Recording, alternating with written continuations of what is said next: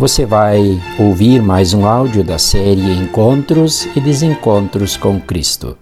Para mim, Paulo Einsfeld, é um prazer conversar contigo sobre o tema Triplo Testamento, baseado no Evangelho de João, capítulos 14 até 16.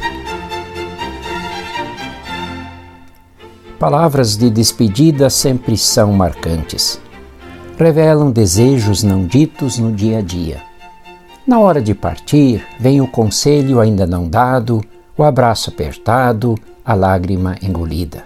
E as despedidas finais num leito de hospital são momentos que palavras não conseguem descrever. Os familiares presentes vivenciam intensamente aqueles momentos. Quando eu estou por sair da visita, sinto um clima de profunda paz, de amorosa ternura e de estranha alegria.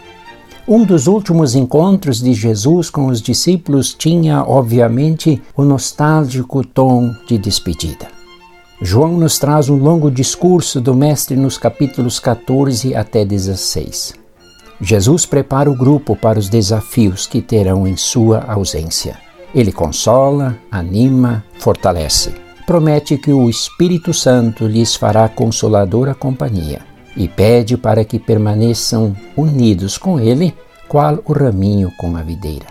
Naquele encontro, Jesus passa seu testamento. Sim, sua herança nos é passada em três presentes especiais. Primeiro, permaneço no meu amor, ele diz, conforme João 15, 9. Jesus tinha um tanque cheio de amor que transbordava por onde quer que andasse.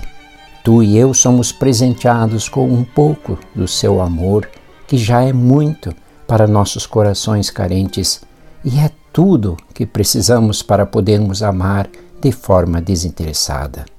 A segunda herança é a sua alegria.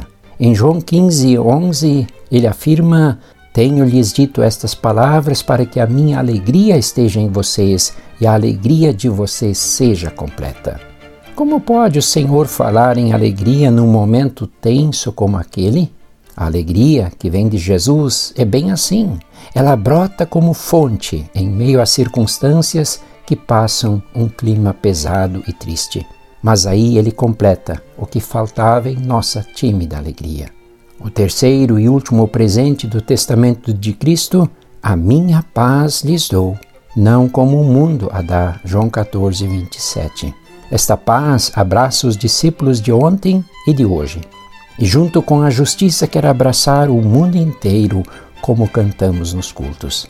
Pena que nações e povos têm encolhido seus braços para a paz de Cristo.